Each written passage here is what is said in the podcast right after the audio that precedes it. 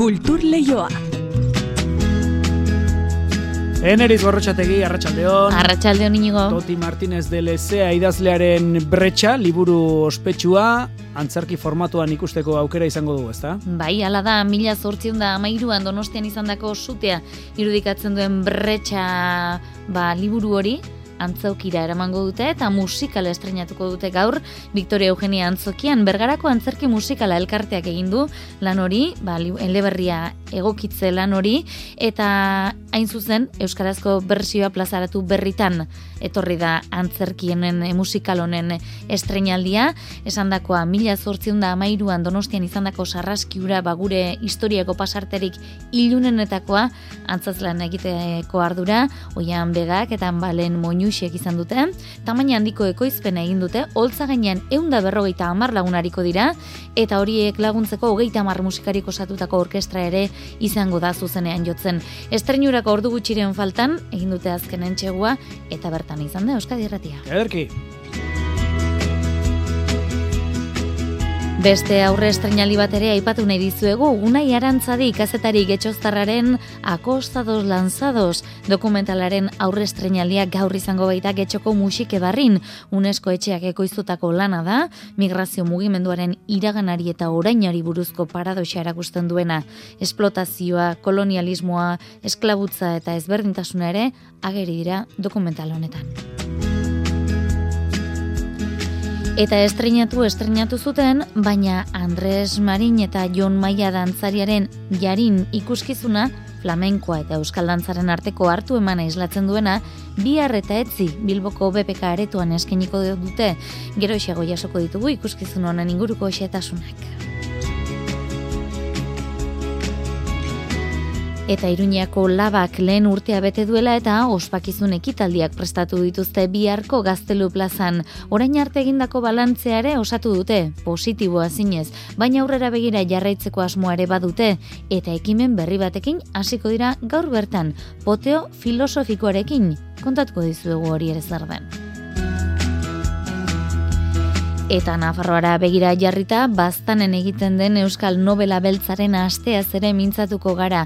Urtarrilaren hogeita irutiko hogeita bederatzira dute egitekoa, emeretzigarren edizioa, ba urtengo honek ekarriko duenaren berri emateko prest espero dugu, minutu batzuk barru, maitane maritorena. Ba hori guztia eta gehiago kontatu nahi dizu egunez, ekin egin beharko diogu ostiralari. Ezer baino lehen ordea, arratsaldean deizuela guzti guztioi. Kultur leioa zabaltzeragoaz, Euskadi irratian.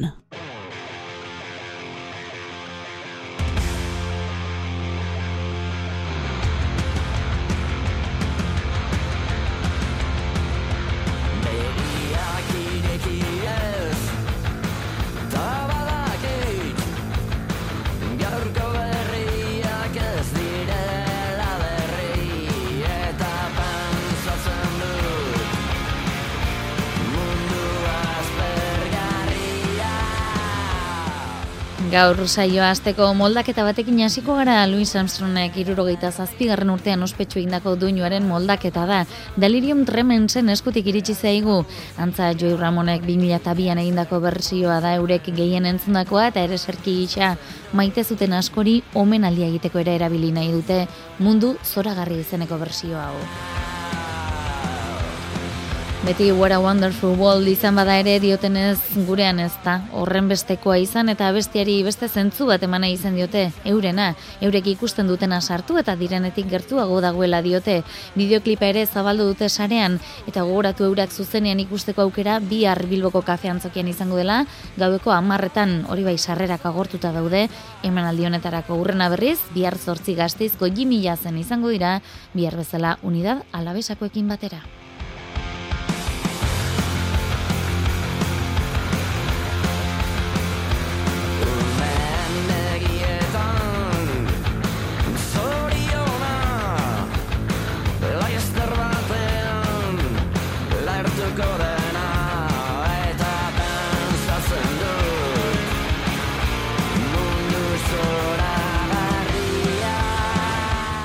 Hasieran aurreratu dizuegun horri heldu behar diogu orain mila zortzion da amairuan donostian izandako sute irudikatzen duen bretxa musikala estrenatuko baitute Victoria Eugenia Antzokian ordu gutxik barru.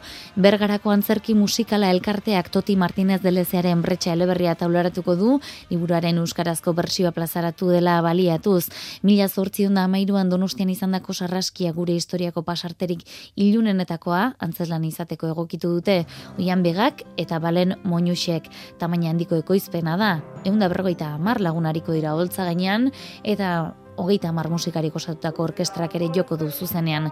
Estrenurak ordu gutxiren faltan egin duten azken entzegoen izan da Euskadi Erratiko Ainoa Agirre lankidea mikrofonoak hartuta.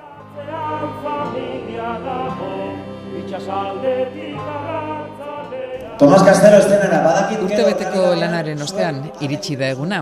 Gaur arratsaldean estrenatuko dute Victoria Eugenia Antzokian Bretxa Antzezelan musikala eta azken orduotako ensaioetan nabaria da urduritasuna. Antzokiko aldagela pasillo komunta kamerinoetan ez dago metro karratu bakar bat ere libre. Berreun pertsonak parte hartzen baitute Bergarako musika eskolak eta Bergara Antzerki musikala elkarteak ekoiztutako ikuskizun honetan. Hemen dagoen esfortzua ezin da kalkulatu zenbat ordu dagoen eta jende honen implikazioa noraino iristen den. Hemen dago jende langilea, jende normala, jende xumea, ikasleak direnak, euren lanetik irten zazpiretan berandu iritsi etxera, seme alaba dituzte asko, skun supermerkatura, egin konprak, egin e, afaria, eskegi arropa, eta alata guztiz ere, atxaldeko sortzietan junen saiora.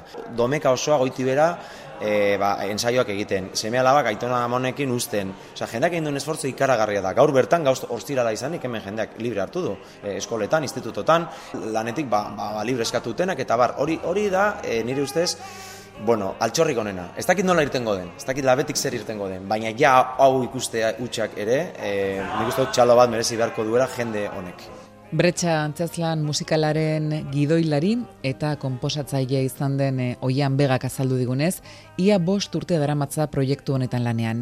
Bere hitzetan, erronka handia izan da Toti Martínez de Lezearen e, novela egokitzea, baina erronka handiagoa, lan taldeak koordinatzea eta logistikaz arduratzea. Nola pasatu musikara irureun horriko eleberri bat, zen nola kondensatu, eta hor bakarrik egon naiz musika e, gidoia dena pentsatzen. Gero ja balenekin lanean hasi nintzenean, ba bueno, hemen alderdi piloa daude, dago musika, dago orkesta, dago alabeselaria, daude dantzaria, daude pantaiak, ordan, bueno, alder, alderdi bakoitza bere aldetik ensaiatu eta diseinatu, eta hori koordinatzea izan da zaiena. Dena den, hori baino zailagoa izan da koordinatzea logistika bera, hau da, eh, artistikoki dagoen lana euneko amarra baino ez da. Gainontzeko guztia da logistika, transportea, autobusa, janariak, e, kontratuak, permisoak, e, dena, eseguruak, eta nire ustez hori izan da zailagoa alderdi artistikoa bera baino. Victoria Eugeniako hiru emanaldietarako ez da sarrerarik geratzen guzti guztiak saldu dituzte eta hoian begaren ustez horrek argi asko erakusten du zer nolako interesa piztu duen mila zortzieun mairuko tragediaren inguruko musikal honek. Duela hilabetetik ez dago sarrerarik, ja? Eta gu hasieran ere esan genuen, bueno, bergarak rak izango dira gehienak, baina eske martxoaren laurako bergarako sarrerak ere salgai jarri ditugu, eta bergararako ja ere ez da geratzen, beraz ez dugu kontxo. E, uste dugu funtzionatzen ari dela, interesa piztu duela, Toti Martinez ere ez da edo nor, eta gaia ere ba ukitzen gaitu Euskal Herriko gure arbasuen kontu bada. Bergarako musika eskolako ikasle zen irakaslek parte hartuko dute musika honetan eta aipatzekoa da eskola horrek urte luzez egin duen lanaren adierazgarri eta emaitza dela bretxa ikuskizuna. Musikalekiko daukagun maitasun hau bergaran dator bergarako musika eskolari esker. E, zeinak, bueno, inkulkatu duen musikarekiko e, ba, ba, gustu bat eta eta ilusio bat herrian bergaran, generazioetik generazioa jundena, ze duela hogeita mar urte hasi ginen musikalak egiten, ni neu ere, umean nintzen gara hartan, gaur egun berrogei urte ditut, amar urteko mutliko eskorra nintzen, abez batzan kantaten zuena, eta gaur egun, ba, hau, zuzentzen nahi naiz. Ojala, hemendik hogeita mar urtera, gaur amar urteko aur abez bat hoietako batek hartuko balu, ba, nik bezala mikrofonoa, eta eta zuzentzen hasi. Eta gaur gaina gauza oso polit bat gertatuko da zena tokian, egunero gertatzen ez dena teatro batean. Hiru generazioak bat egingo dute. E, gizon baten semea eta haren biloba elkartuko dira hiru generazio kuadro ba-, bakarrean. Eta hori zoragarria da. Donostiako onbretxatik metro gutxitara, Victoria Eugenia Antzokian estrenatuko dute ba, asteburu honetan, gaur biharreta etzi, bretxa Donostiako zutea musikala.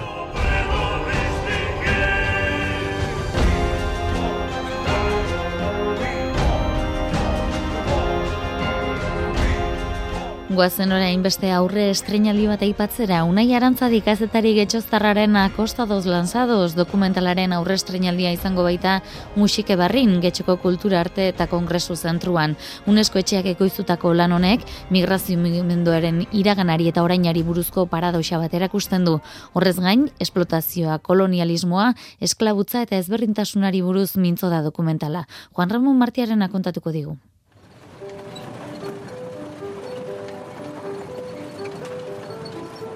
Amabosgarren mendean, Afrika mendebaldeko kostaldean sartu ziren lehendabiziko Europarrak lanzaduz izenez ezagunak ziren. Munduko pairatzat jotzen zituzten gehienak judutar jatorrikoak eta kristau egitera behartuak. Izen hori jarri zieten Afrikako ibaietan gora jaurtitzen zirelako bizitza bilatzeko eta aldiberean Portugalgo erresumarako harreman komertzialak azteko. Haietako asko azkenean personen trafikoa egin zuten eta beraz biktima izatetik biktimario izatera igaro ziren. Bosteun urte eta gero, Afrikarrek kontrako bidea egiten dute bizimodu hobe baten bila eta hauek ere pariatzat hartzen ditu gizarteak. Unai Arantzadi. Es además la ruta que más está creciendo y la más mortífera. Tardan de 7 a 14 días en llegar a las Islas Canarias, así que esa es la paradoja del documental.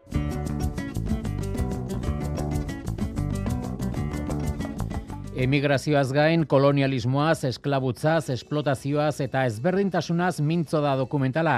Hogeita bat garren mendeko lanzaduek bizi dituzten egoerak dira, baina esplotazioak alde asko ditu, baita instituzioen aldetik ere. también los acuerdos leoninos que hay con la pesca en la costa de Senegal entre la Unión Europea y ese país, las relaciones de desigualdad pues eh, vienen desde, desde muchos ángulos. 2008 garren urteko udazkenean egin zuen dokumentalaren grabazioa Unai Arantzadik.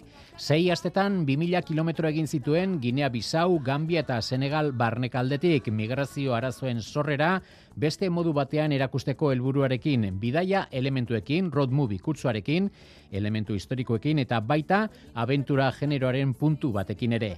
Bertako jende askok esan zion, Afrikarrentzat migrazio ez dela konponbide bakarra, askok eta askok Afrikan geratu nahi dutelako. Lo que dicen los propios africanos, mucha gente que me encontré en el camino a lo largo de las seis semanas de rodaje, es que eh, el africano tiene derecho a poder vivir en África en condiciones dignas, con relaciones con el norte que sean de mutuo y recíproco beneficio. Dokumentalak ez du migrazioaren arazoari amaiera emateko konponbiderik azaltzen, baizik eta arazoa konpontzeko bide bat baino gehiago daudela azaltzen du. Iparraldea eta hegoalderen arteko harreman justu eta duinari gehitu behar zaio besteak beste, Afrikako agintariek zuzen eta zintzo jokatu behar dutela beraien herrialdetako herritarrekin eta erroraino sartuta dagoen ustelkeria zokoratu. Akostatuz lanzaduz dokumentala Unai Arantzadi kazetari getxotarraren lana da, bera buru duen Independent Dogs produktorak eta UNESCO etxeak ekoiztuta eta getxoko udalak finantziatuta. Datozen bi urtetan hainbat zine jaialditan erakusteko asmoa du Arantzadik eta ondoren, finantziazio publikoa jaso duten bere beste lanekin egin duen bezalaxe, online ikusteko aukera emango dio publikoari. Eta jarin ikuskizunak Andres Marin eta Jon Maia dantzarien arteko estena elkarrizketa proposatuko digu flamenko eta euskal dantzaren erlazioan eta ezberdintasunen arakatzeko. Bebeka aretoan ikus elgizengo da, bi eta etzi. Iker Zabala kontatuko digu.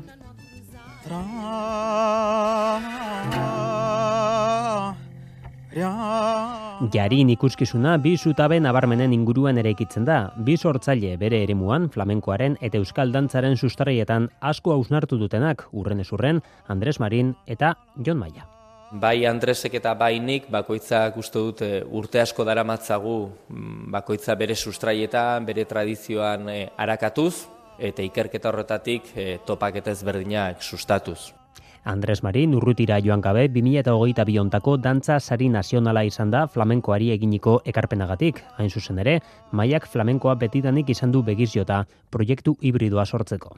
Dantza flamenkoak daukan garapenagatik eta maila universalean lortu duen eh, garapenagatik, ba bueno, beti erreferentzi bat izan da zalantzari gabe. Ta beti horregon da, ez da, no, pentsatuz noizbait egingo dugu zerbait elkarrekin.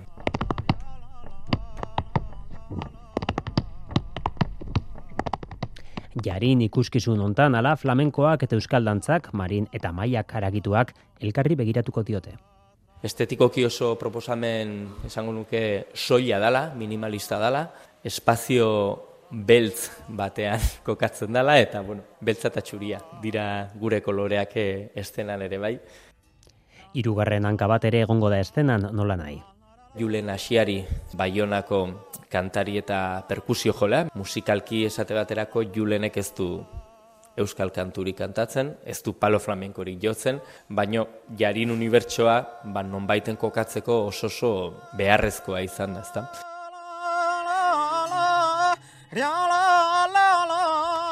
Eta hala bi estiloen arteko desberdintasun eta antzekotasunak agerian jarriko dira.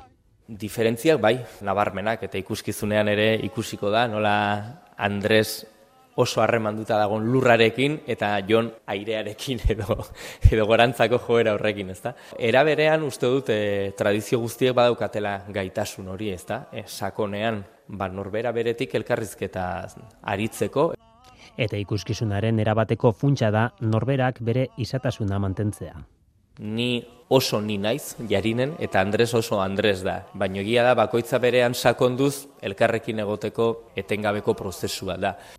Sevillako Bienal Flamenkoan estrenatu zen erabateko arrakasta tarteko. BBK aretoko estrenaldi bikoitz bezala hartzen da eta ondoren nimeseko asoka flamenkoan ere izango da jarein ikuskizuna. Eta iruñeko labak bere lehen urtea bete du, behar bezala ospatzeko ekitaliz betetako egitaraua prestatu dute. Orain arteko balantzea ontza jo dute antolatzailek eta gaur arratsaldean bertan ekimen berri bati emango diote hasiera, poteo filosofikoari, tzier kontatuko digu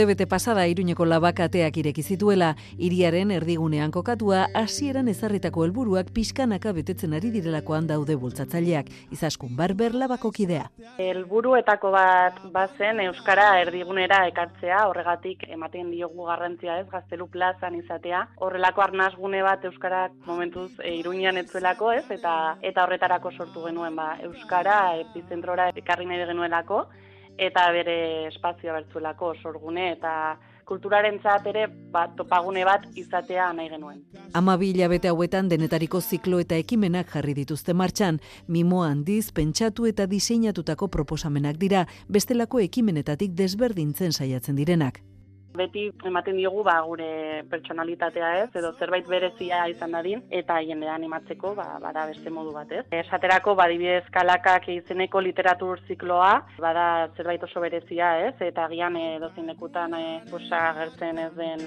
e, ziklo bada, edo igandeak mantapean ere, e, zinema ziklo ezberdin bada, zinema gile bat etortzen da, berak aukeratutako pelikula bat ikusten dugu eta gero komentatzen dugu berarekin batera, eh?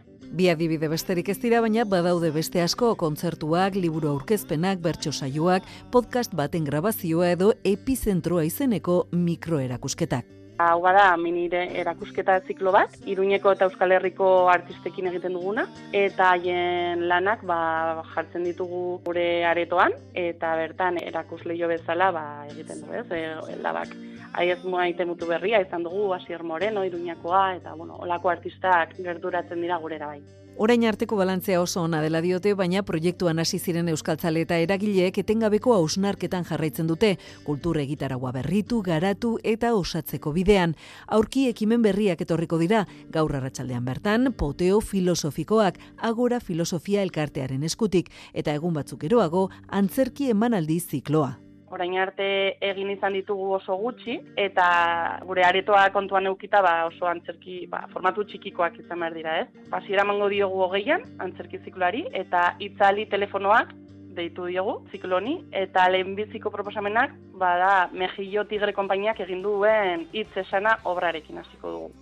Urte hurren festarako goizean txokolata da, musika, bermuta eta bazkari irekia antolatu dituzte, eta arratsaldean Albina Estardas, travesti showa eta pintxada sorpresa izango diren bidilleirekin. Eta datozen egunetako egitarauari dagokionez, urtarrilaren amazazpian pelasen kontzertua, emeretzian pintxada, hogeita zazpian kalakaken saio berria eta hogeita bederatzean igandeak mantapean Josu Martinez zinema zuzendariarekin.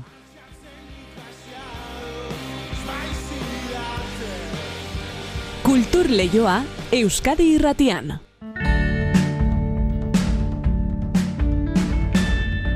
Ba, Nafarroan segi behar dugu, hilbeltza baztanen egiten den Euskal Nobela Beltzaren astea ate joka dator eta hilaren hogeita irutiko hogeita bederatzera egingo da emeretzi garren edizioa. Eta urtenkoak dakarrena ezagutaraziko digu, telefonoz bestalde dugun, maitane maritorena, karratxaldean maitane. Bai, zurire. Literaturaz blai aurten ere, maitane, karre dezagun gogora zer den Euskal Nobela Beltzaren astea, leberren aurkezpenak, eginen esku hartzea, eh, eskaintza zabala duzu ez da?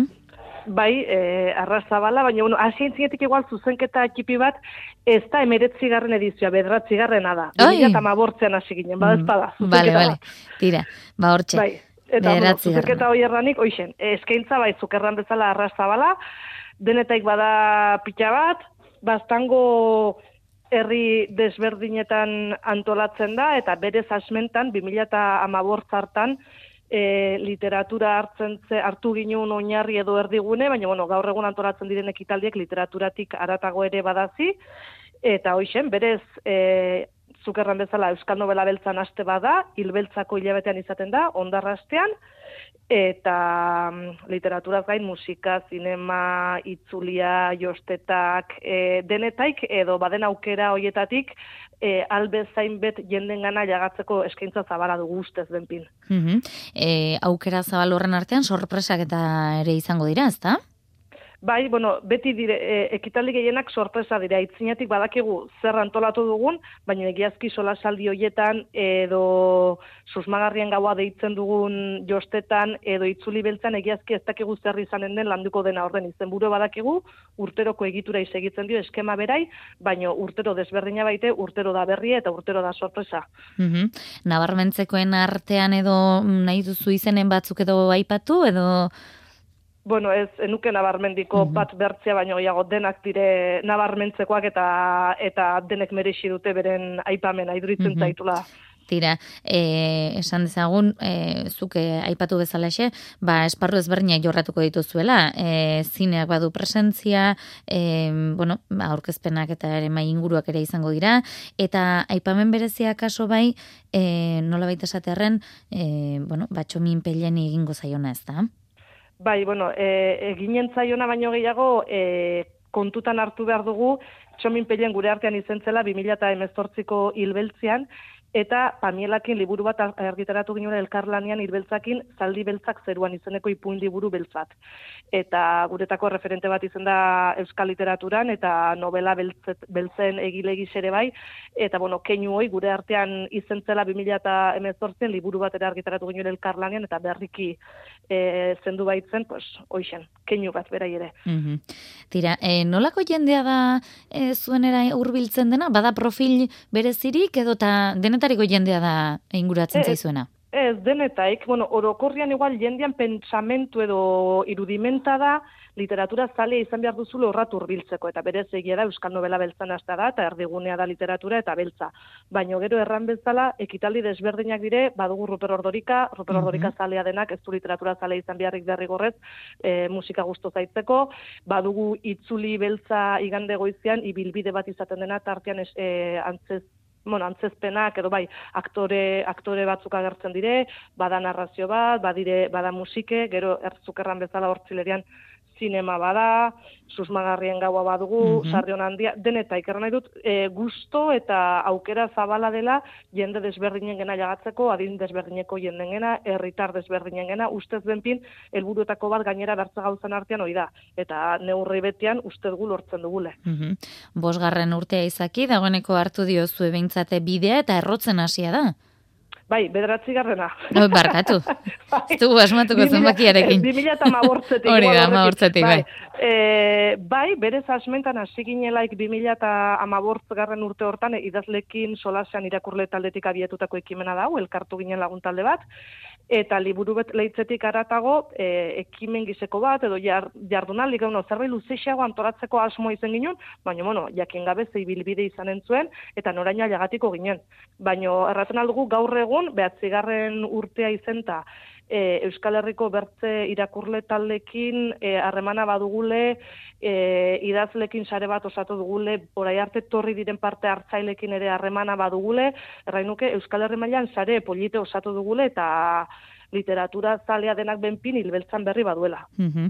Eleberriak suspensea, misterioa, beldurra denetarik izango da beraz, e, ba, bastan egingo den Euskal Novela Beltzaren astean, gogoratu ezagun hilaren hogeita irutik hogeita bederatzira, hori ondo esan dugu, ezta? Bai, arrazongi. ba, maitane maritorena, ondo joan dadila guztia, eta ba, nahi duzun arte, ondo izan? Eskermile, eskermile gauze bera, aio...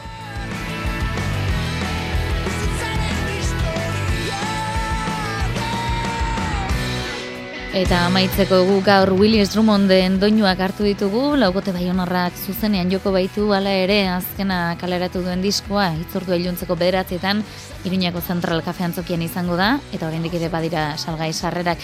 Eta musika klasikoa edo Mozart gustuko duenak, bakizue Mitsuko Uchida piano jotzaile Japoniarra Mozarte musika interpretatzen, hariko dela gaur kursalean inutzeko zortzitatik aurrera.